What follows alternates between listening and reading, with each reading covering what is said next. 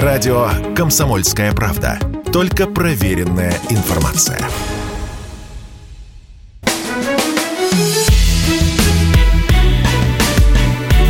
Бофт знает.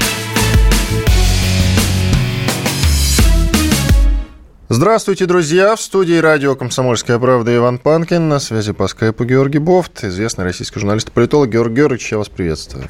Здравствуйте.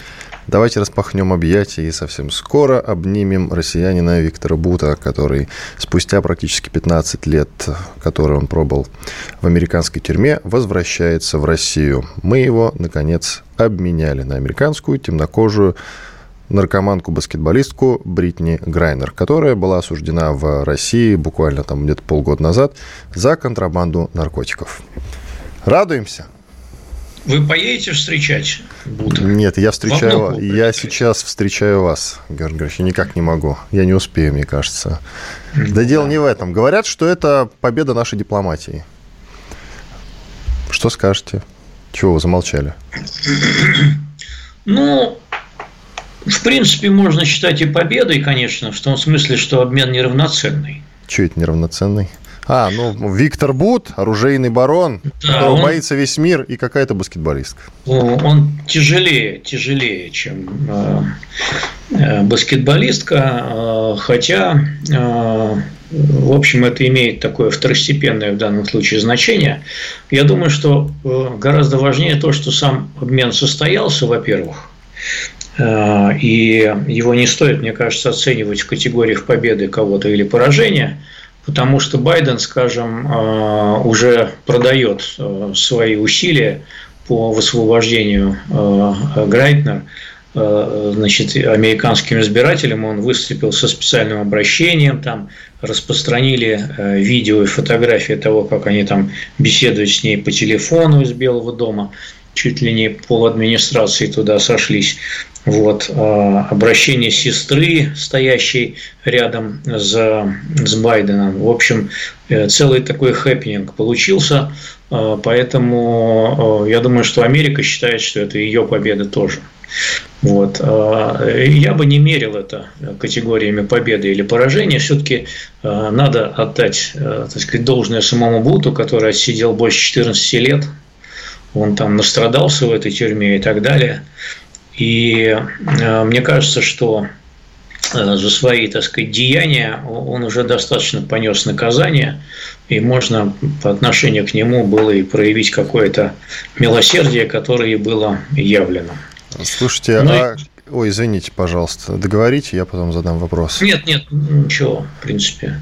Э, а за какие деяния? Я не понимаю. За какие деяния? Значит, я напомню, э, в чем, собственно, было э, обвинение Бута э, и почему его посадили. Оно было сделано, значит, обвинение было создано в результате, ну, то, что в КГБ называли активкой, активными мероприятиями, а ФБР, ФБР называют, так сказать, такой провокацией.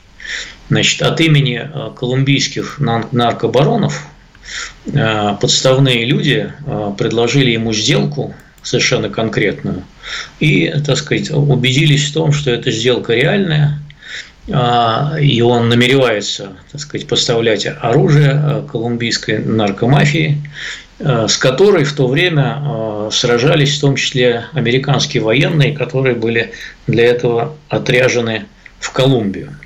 Отсюда возникло а, обвинение в том, что он причастен к заговору с целью убийства американцев. То есть сделка сама по себе не была совершена, а, но, а, значит, намерения все это проделать, они как бы вот американцы считают доказанными.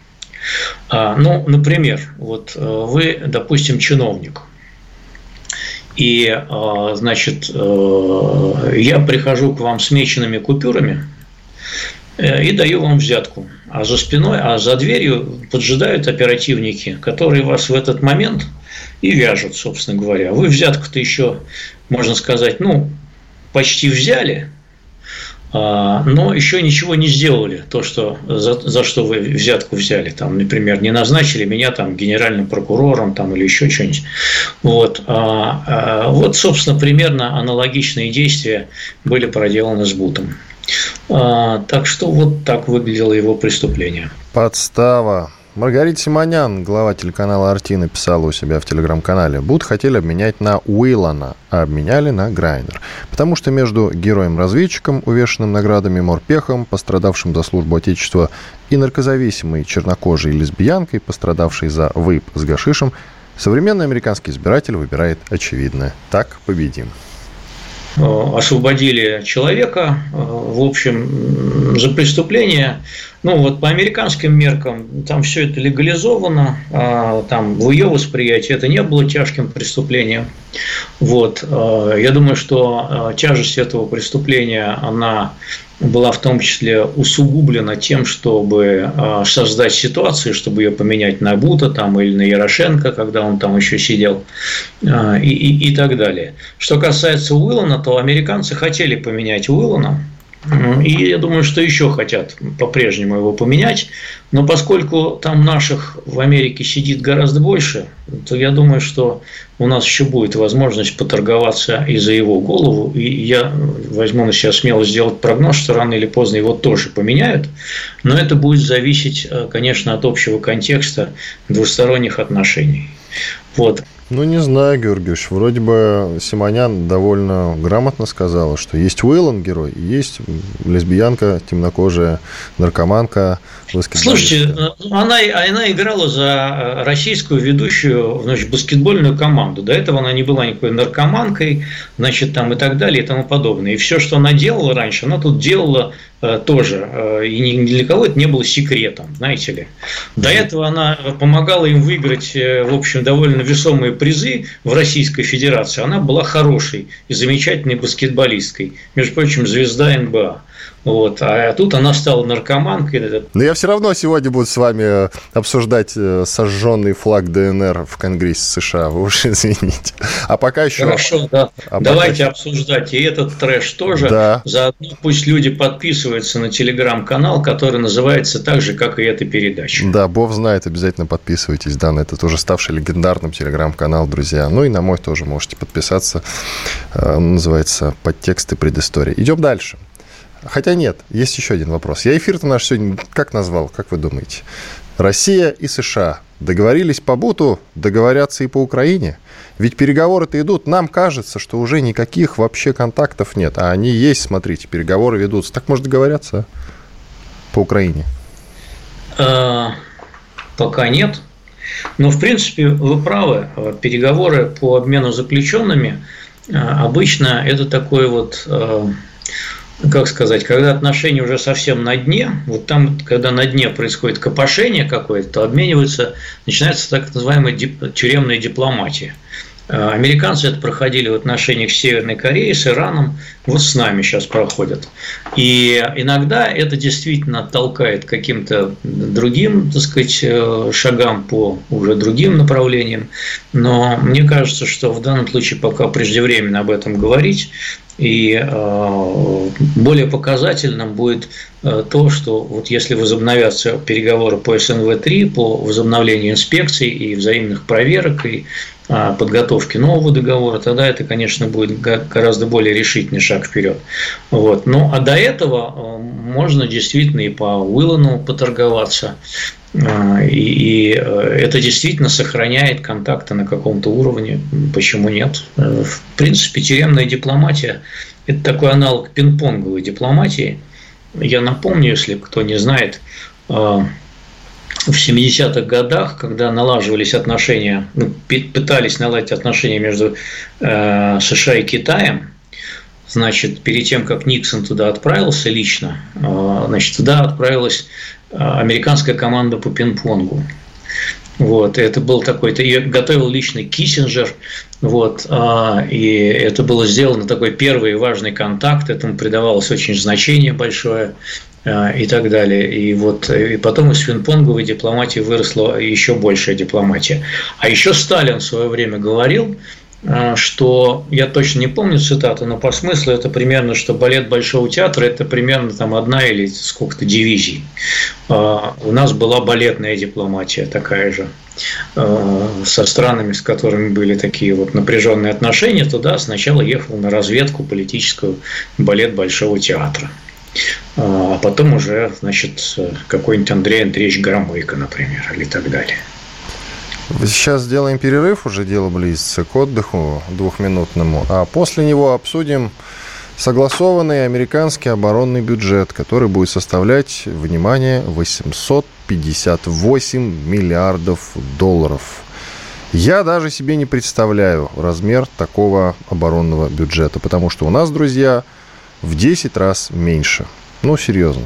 Но поговорим об этом уже после перерыва. Иван Панкин, Георгий Бофт в студии радио «Комсомольская правда». Я, он на связи по скайпу. Сколько? 10 секунд у нас остается. Как раз напомню, что вы можете смотреть YouTube-трансляцию, которая прямо сейчас идет на канале радио «Комсомольская правда». Ну и подписывайтесь заодно обязательно. Радио «Комсомольская правда». Никаких фейков, только правда.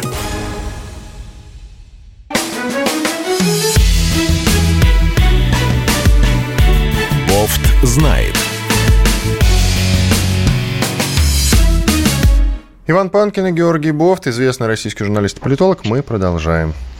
Георгий Георгиевич, я уже сказал нашим слушателям, но повторю, что профильные комитеты Конгресса США согласовали проект оборонного бюджета на 858 миллиардов долларов. Тяжело. 858 миллиардов Откуда у них столько денег, Георгий Даже завидно. Если ответить, если, ответить, если ответить просто на этот вопрос, ответ короткий, они их печатают. Вот, вот сволочь, а давайте тоже печатать деньги, а? Они Блин, их печатают. Вот урод, у, них, у них много, да, денег, к сожалению. Вот, поэтому они их печатают. Вообще, а, а, конечно, а, оборонный бюджет США, в принципе, мне кажется, больше всех оборонных бюджетов всех остальных стран мира. Да, у Китая что-то около 200, он второй. Да. да. А у нас ну, что-то около 70, по-моему. Ну, давайте сейчас погуглю как раз. Да, 70 дело, дело, в том, дело в том, что, конечно, еще, так сказать, разница производства стоит по-разному. Там американский танк стоит одних денег, э, российский танк стоит других денег, э, цена рабочей силы там, и так далее и тому подобное. Но, конечно, да, э, бюджет колоссальный, что говорить. Они их, они их эм, они их, эти бюджеты сокращали, в общем, при Обаме. А при Трампе уже пошла тенденция к увеличению некоторому, и вот теперь она еще более усилилась. Так что, ну, понятно, на что это реакция, на события в Европе, в Восточной, в районе Украины и так далее. Думаете, что... Это, это было ожидаемо. Было бы странно, если бы они в таких условиях начали сокращать военный бюджет, согласитесь. Нет, нет, не было бы странно с учетом того, что в стране огромная инфляция, кризис в целом даже наблюдается. Нет, подождите, инфляция это одно, а кризис это другое. Во-первых, ну, там кризисное явление на лицо. Кризисное явление на лицо, разве нет? В США. Нам бы такие кризисные явления на лице, как у них, понимаете? А поэтому у них э, какой-никакой слабенький экономический рост, причем их процент гораздо весомее нашего. Вот это первое. А, второе, инфляция у них э, в последнее время снижается. Цены на бензин были пиковые летом, они сейчас ниже. Они примерно на нашем уровне, где-то а, чуть меньше доллара за литр. Так что э, какой кризис? Трудности есть, да. Безработица у них ниже 4%, такой у них не было, там, по-моему, полвека. А, людей не могут набрать. Понимаете, европейские компании переезжают, а, они теперь первые по поставкам газа в Европу. Какой кризис? Они выиграли от этой, а, как это называется официально, специальной военной операции. Да. да, все вы знаете, что прикидываетесь, а? Они СВО. от этого выиграли. Не так, конечно, шибко, как от Первой мировой войны и, и от Второй, но, тем не менее, в экономическом плане они скорее выигрывают, чем проигрывают. Большие оборонные заказы идут. Вот, а было понятно, что в условиях нарастания противостояния, прежде всего, с Россией, конечно, э, э, сейчас они сражаются руками ВСУ с нами, но было ожидаемо. Почему? Почему они должны были его сокращать?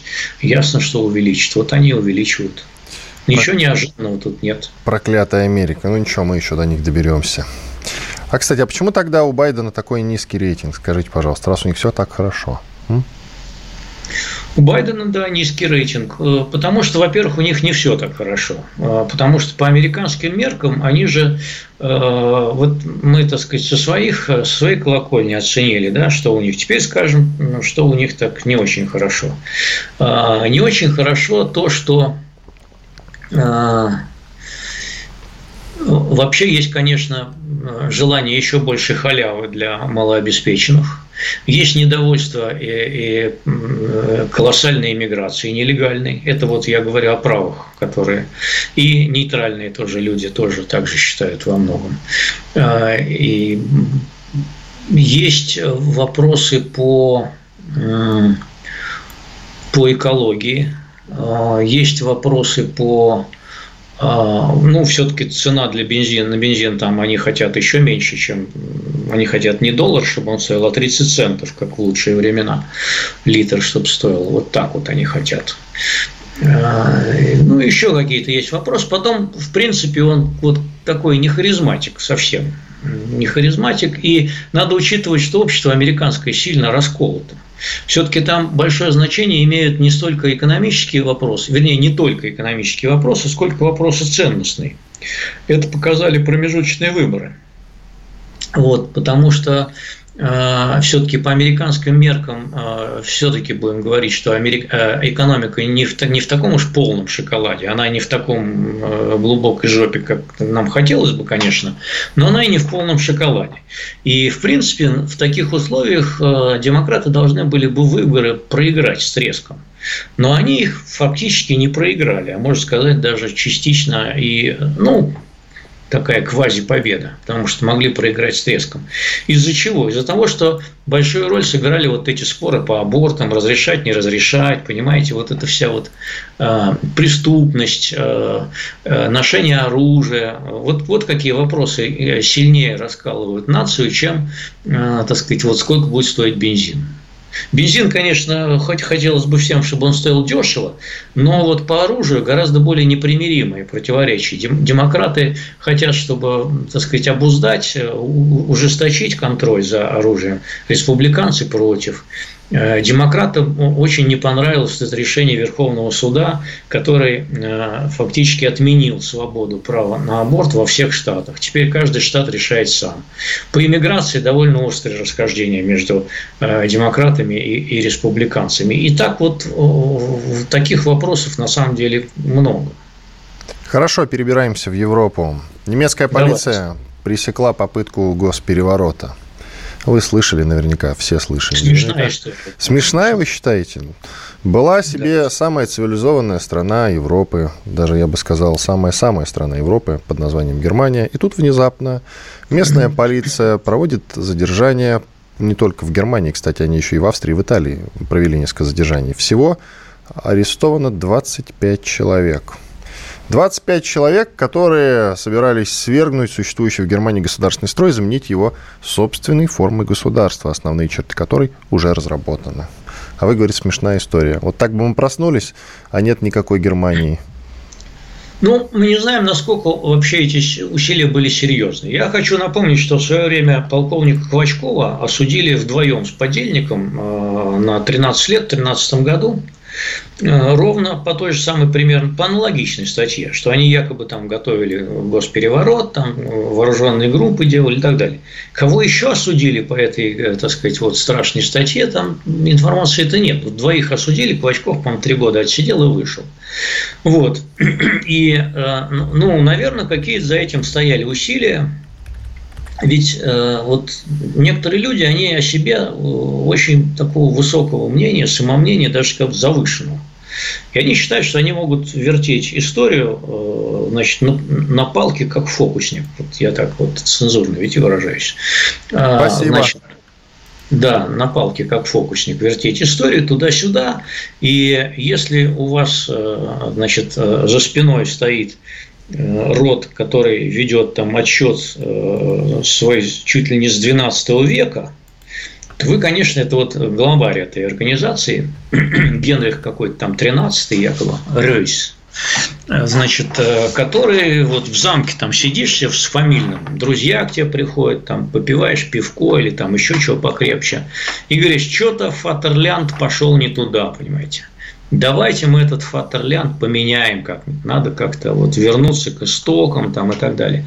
И таких э, людей ведь довольно ну, много. И у нас, э, понимаете, тоже недавно, как там называлась, сеть или как она называлась? Дело сети, да. Юные да, анархисты. Сети. Юные анархисты. Да, которые, анархистов, да, которые, которых тоже обвиняли примерно в том же самом. Ты, с одной стороны, вроде кажется, что ерунда, и многие также говорили, что дело сети – это ерунда полная и так далее. А с другой стороны, вот логика чекистов, она была в том, что вот позволишь, так сказать, палец, а, значит, себе откусить вот такой вот, и потом руку отхватят. И надо пресекать в зародыше. Я думаю, что и немцы руководствовались вот э, тем же самым. Может, они себе и бредили в фамильном замке, там сидели, но не надо это допускать, чтобы вот такой, такие бредни перерастали во что ничего. А то действительно ворвались бы в парламент, там какие-нибудь 10 или 20 или 30 человек устроили бы там стрельбу, нафиг это надо. Не надо это никому, пусть посидят. Среди задержанных, что любопытно, россиянка. Ее зовут Виталия. Фамилия начинается на «Б». Других данных нет. Подчеркивается, правда, что нет оснований считать, что российские официальные лица поддерживали заговорщиков. Ну, по крайней мере, так вот в официальном пресс-релизе сказано. Да, там а, обозначен какой-то Генрих 13 рейс, вот. Но пока непонятно, другой информации нет, но я думаю, что чуть-чуть попозже нам расскажут, что же это за Генрих такой. Ну, не дай бог, не дай бог, они сейчас начнут в, в этой в прессе раздувать вот эту линию, что что там делала россиянка. Там была информация, что она пыталась наладить какие-то контакты с э, посольством русским, но э, ей там не ответили никакой взаимностью, хватило ума, слава богу. Значит, э, еще не хватало, чтобы нас туда приплели. Но пресса начнет ковыряться и спекулировать. Вот такая вероятность есть, конечно. Ну, значит, вернемся, будем обсуждать и говорить, что немцы дебилы. Иван Панкин, Георгий Бофт, известный российский журналист и политолог. Мы снова уходим на перерыв. Если тебя спросят, что слушаешь, ответь уверенно. Радио «Комсомольская правда». Ведь Радио КП – это самые оперативные и проверенные новости.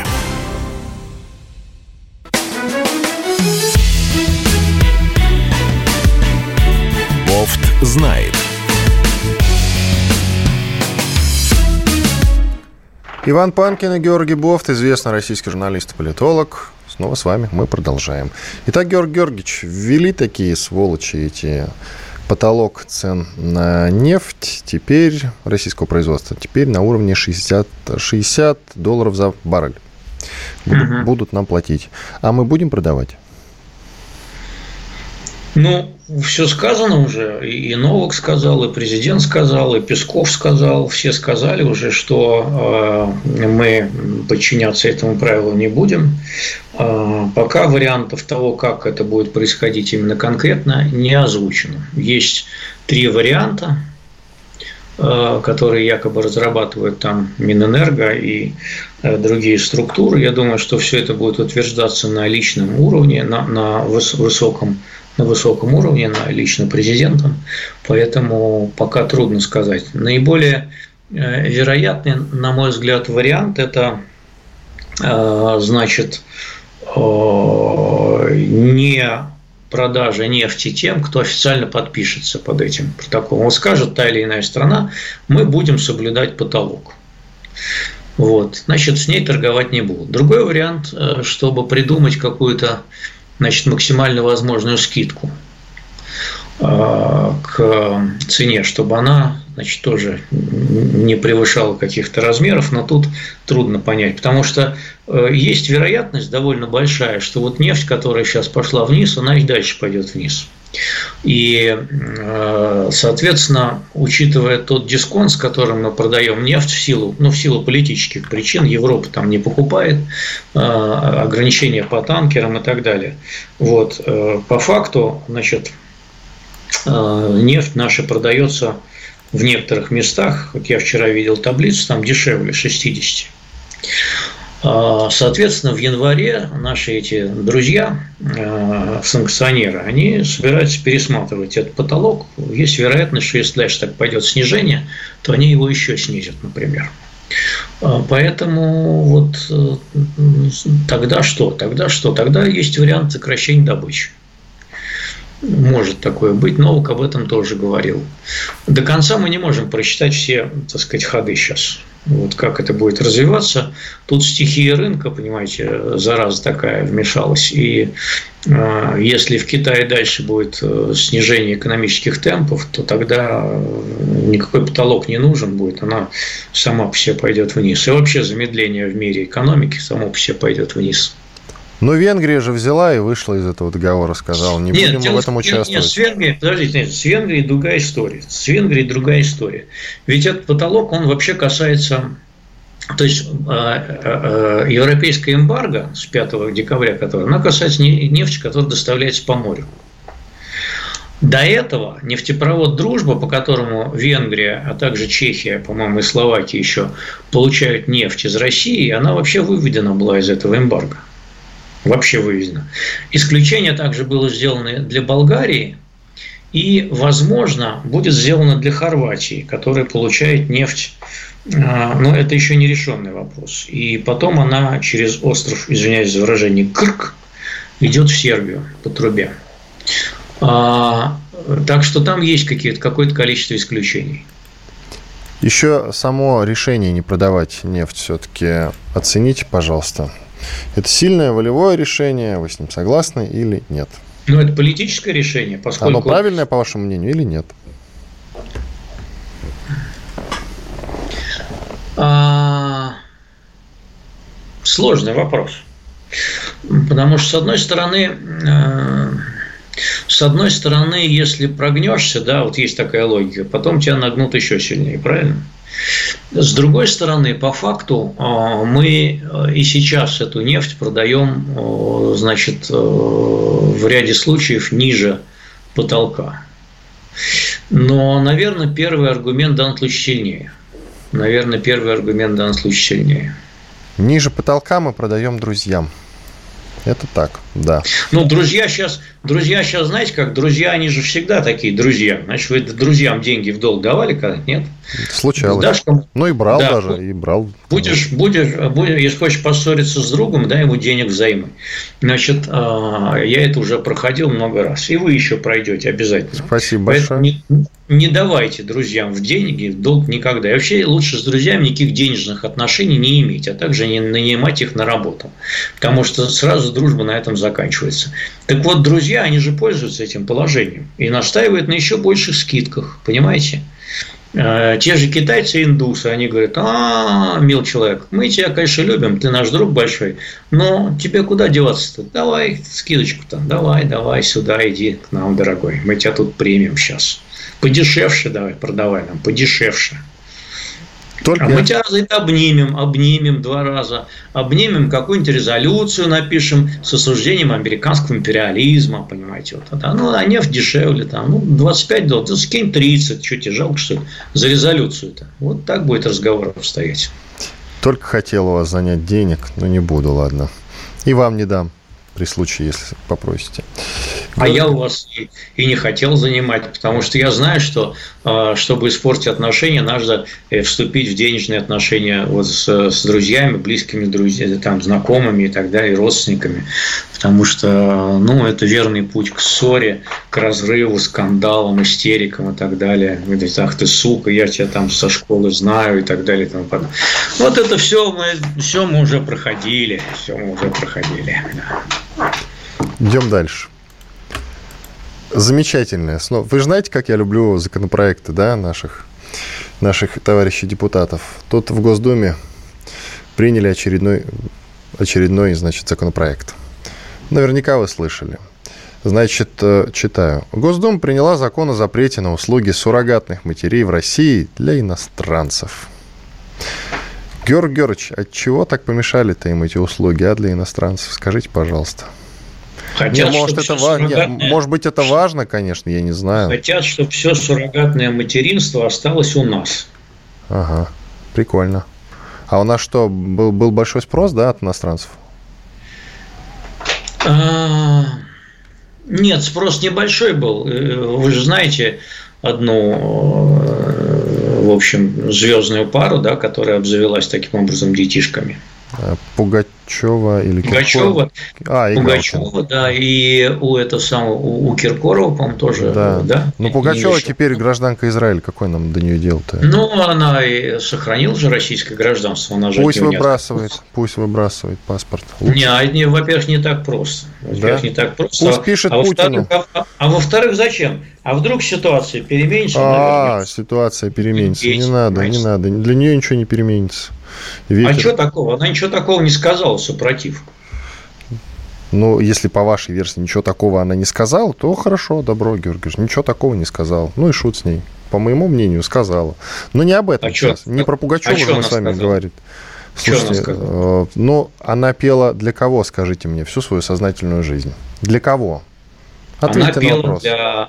Как для, для кого? Для... России. Да, россиян. Во-первых, она больше пела при советской власти, в Советском Союзе. Не для россиян, а в принципе для людей. Для, совет, для простых советских людей. Но она и потом она советской... как назвала? Как она, она назвала людей? Она, как она назвала? Ну, давайте точную цитату сейчас поднимем, пока... Я не, не помню, как она назвала людей. Нехорошо назвала она людей. Сейчас, вам, чтобы, чтобы вы меня потом не обвиняли, значит, во лжи, в передергиваниях, я сейчас подниму да, точную цитату. Цитатку, цитатку там да. подыщите. Но вы мне пока про суррогатное материнство расскажите все-таки, вы не договорили. А, суррогатное материнство а, – это, мягко говоря, не очень популярная у нас услуга, во-первых. Но мы ее запретили. А, не очень популярна у нас услуга, а, и, в общем, люди этим зарабатывали деньги а, немалые. Не знаю, чего в этом плохого-то. Ну, хочет тот заработать денег, э, осчастливить какую-то, э, значит, э, бездетную пару. И что? Я не знаю, что. Но запретили. Ну, я не знаю, не знаю. Ну, ну и что? Ну и что? Кому от этого плохо? Вот. Какая разница, какая это будет пара? Наша, не наша там. Ну, какая разница? При ну, случае ну, спросим у Володина. Из, из, из Казахстана, из Казахстана приедут они, из Америки. Какая разница? А, Все-таки это же люди, они же не для Байдена будут рожать, понимаете, и не для Зеленского. Можно принять отдельный закон, чтобы для Байдена никаких суррогатных детей из России не поставляли, например. Или для Зеленского, или для Саакашвили, если он выживет в тюрьме. Остальным что? Ну, хорошо. Не знаю. Так вот, я цитатку-то поднял. Цитирую ну. Пугачевскую. «Боже мой, какое счастье, что меня ненавидят те люди, которых я всегда терпеть не могла. Если бы я им нравилась, это значило бы, что я пела и жила зря. Причина ясна. Пусть скрежещут зубами. Были холопами, стали рабами. Так. Это, это ко всем относится, к а, нам с вами тоже? Наверняка. Я любил песни Пугачевой. Что там? Что там? Душой-то кривить. Не буду А вы себя, чувствовали, вы себя чувствовали холопом? Нет, не чувствовал. И рабом тогда тоже. Это не, тогда это к вам не относится? Думаете, да? Да, думаю, да. Ну ладно, Георгий Георгиевич, раз вы говорите, что это ко мне не а, относится. А, а хотите я Чернышевского, Чернышевского э, процитирую, Николай в 20, Гаврилович? В 25 секунд уложитесь только. Да, который говорил, что в России снизу доверху все, все рабы. А мы его в школе изучали. «Прощай, немытая Россия», писал поэт. Так, уходим на перерыв. Через две минуты продолжим. Иван Панкин и Георгий Бофт, известный российский журналист и политолог. Оставайтесь с нами. Радио «Комсомольская правда». Мы быстрее телеграм-каналов.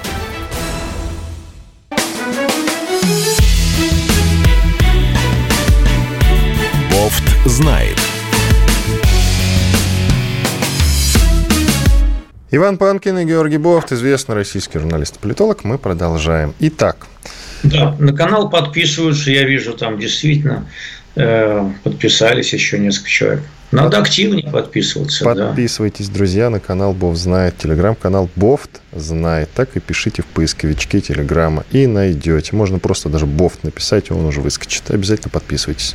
Ну и на мой тоже подтекст и предыстория. Продолжаем. Путин заявил, что националисты Польши спят и видят, как забрать Западную Украину. А накануне об этом же сказал Нарышкин, глава СВР службы внешней разведки. Как думаете, да, что... на, насколько реально серьезно это? Что, что, поляки... что, что... Вы знаете, я возьму на себя смелость возразить обоим. Это я большая смелость, не... Георгий. Будьте, пожалуйста, осторожнее. Я Нет, прошу. я, я как бы, ну, ведь они говорят, что они верят в этот проект, а я вам скажу, что я пока не верю в то, что так, такой э, проект осуществим. Путин был корректнее, чем Нарышкин, надо сказать, я должен отдать ему должное. Он не сказал, что Польша как государство э, собирается это сделать, он сказал, что есть националистические круги, которые вынашивают планы. Вынашивают планы, э, это, так сказать, можно вынашивать все что угодно, потом не родить и сделать аборт там, или кесарево сечение, и мертвый будет младенец. Э, понимаете, ровно так же можно сказать, что у нас есть круги, которые вынашивают планы, чтобы вернуть Аляску например, или Северный Казахстан. Есть такие круги? Есть. Они вынашивают планы. Но эти планы не являются частью а, методичек Министерства иностранных дел. Есть даже люди, которые вынашивают планы по возврату Вильнюса и Клайпеды. Да, круги, да, эти, круги эти называются можно, депутат Можно Федоров. и таких найти. Поэтому э, давайте значит, скажем, что Путин в данном случае говорил корректнее, чем Нарышкин. Путин формально прав, такие круги есть, они вынашивают. Вот. А Нарышкин говорил, что планы есть чуть ли не на правительственном уровне. Вот с этим я совсем не согласен. А, значит, э, я по-прежнему не верю в том, что на практическом политическом уровне есть такой конкретный план. А, ну, прежде всего, из прагматических соображений. Если Украину собираются там через сколько-то 20, э, там, 30, 10 лет принимать Евросоюз – то нафига нужно э, а, а, отслаивать нее там Западную Украину.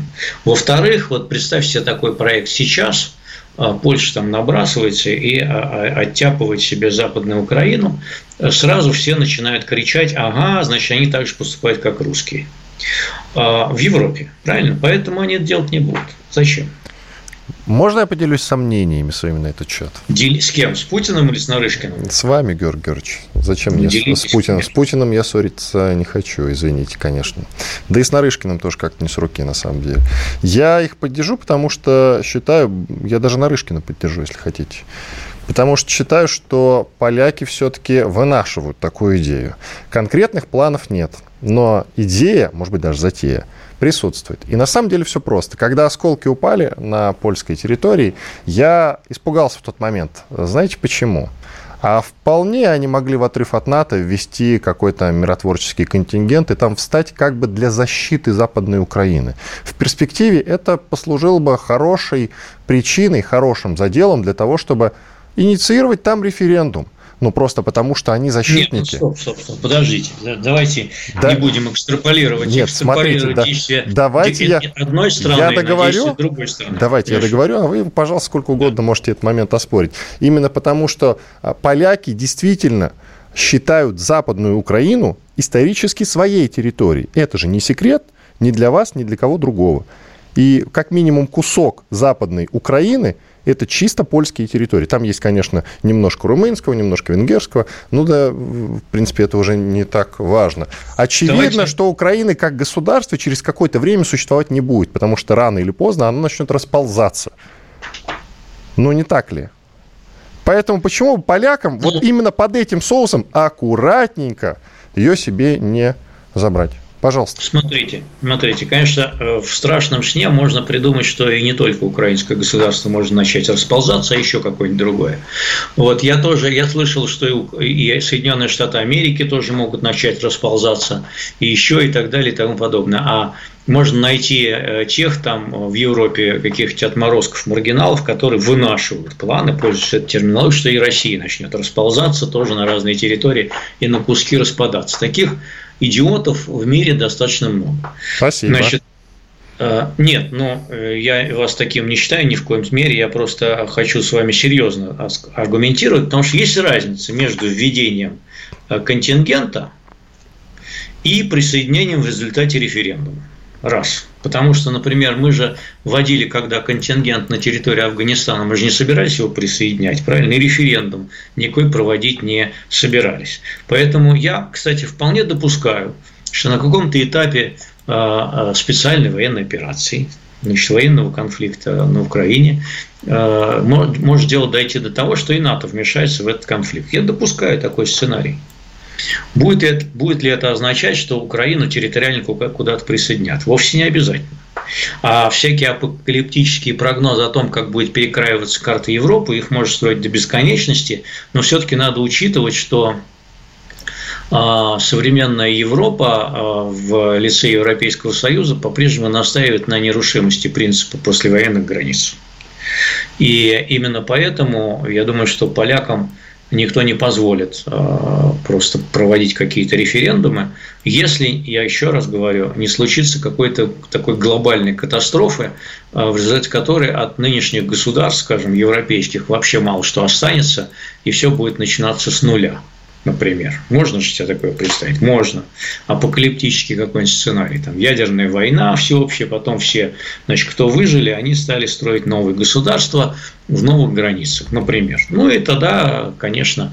А то, что вот я не вижу пока предпосылок, чтобы Украина э, взяла и так распалась. Наоборот, я вижу, что в результате этого военного конфликта происходит цементирование нации, ее ожесточения а, на антироссийской основе. Вот, а, ну, в тех частях, которые, так сказать, контролируются Киевом. Вот, вот что я вижу. А разговор о том, что Украина распадется на три государства, я слышал в 2014 году. Вот, и тогда действительно противоречий и конфликтных ситуаций между Западом и Востоком и Центром было гораздо больше. А сейчас нету. Понимаете, нету. А, они находятся в ситуации военных действий. И в этих условиях, естественно, а, как а, любая нация, сплачивается вокруг своего руководства, каким бы оно ни было. Для нас оно враги, а для них они свое. Насчет Польши еще немножечко. Ведь это довольно самостоятельная нация. Они же не являются системными игроками даже в рамках Евросоюза и в рамках НАТО в том числе. Они же, считай, во многом сами по себе. Они очень склочные, они, в принципе, претендуют на лидерство в Европе постепенно. Вот этот момент вы не учли, мне кажется. А, Все, можно говорить о том, что они действительно пассионарны, можно говорить о том, что они действительно претендуют на том, чтобы стать а, лидером Восточной Европы. Это так. И действительно, такой националистический элемент у них силен, он является частью государственной идеологии сейчас, да, это так. А, но ведь под тем, что вы говорите, пока нет ни одного практического действия. Они хотели бы, например передать Украине системы Патриот противоракетные, да, но действуют согласно официальной политике НАТО, понимаете, и не передают. Они хотели передавать, и у них есть МиГ-29, но они не стали передавать в одностороннем порядке МиГи-29, на которых украинцы умеют летать, Украине. Потому что Байден сказал нет. Потому что НАТО сказала нет, пока не надо. И также и по всем другим вопросам, понимаете? Они предлагали еще в апреле, давайте мы что-нибудь такой миротворческий контингент какой-нибудь шарахнем туда. В НАТО им сказали, не надо. И они не стали. Поэтому вот под тем, что вы говорите, пока нету практических подтверждений. А, может, они и хотели бы, но они действуют э, в соответствии со своими союзническими натовскими обязательствами пока что. Ну ладно, Георгий Георгиевич, время нас рассудит, что называется. А пока американский журнал Time назвал человеком 22 года президента Украины Владимира Зеленского и... Ну, абсолютно предсказуемо. И дух Украины. Да. Дух Украины. Что такое Конечно. дух Украины? О чем речь? Дух и, Украины. И, я не знаю.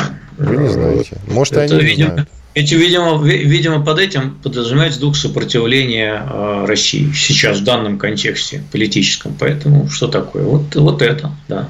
А давайте, абстрагировавшись от этого, порассуждаем насчет Зеленского. Как вы считаете, он действительно достоин такого звания, как человек года?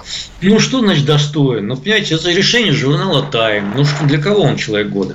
А, он самый э, первый, конечно, ньюсмейкер сейчас, а, и о нем больше всего говорят в мире. Он играет главную роль на мировой сцене. Да, играет. Ну, вот он, э, если это все воспринимать как драму там, или такой всемирный спектакль, конечно, он везде там выступает с видеообращениями и так далее. Ну, как бы понятная политическая ситуация, что там говорить-то. Э, и он достаточно хороший в этом плане артист, не в плохом смысле даже, а с точки зрения пиара, продвижения своих идей, Э, продвижение, вот, так сказать, идеи там, поддержки Украины. Он каждый день же выступает, понимаете, с видеообращения. Вот этот образ человека в военной майке там, зеленой э, постоянно, он и с лидерами так встречается. Это определенная, так сказать, работа, пиар, в том числе для того, чтобы увеличивать поддержку э, его страны. В этом плане, надо сказать, что его действия, как бы они не враждебны были нам, вот с его точки зрения – они довольно, а, к сожалению, эффективны. Иван Панкин и Георгий Бофт были здесь, остались довольны. Всего доброго, встретимся, увидимся через неделю. Бофт знает.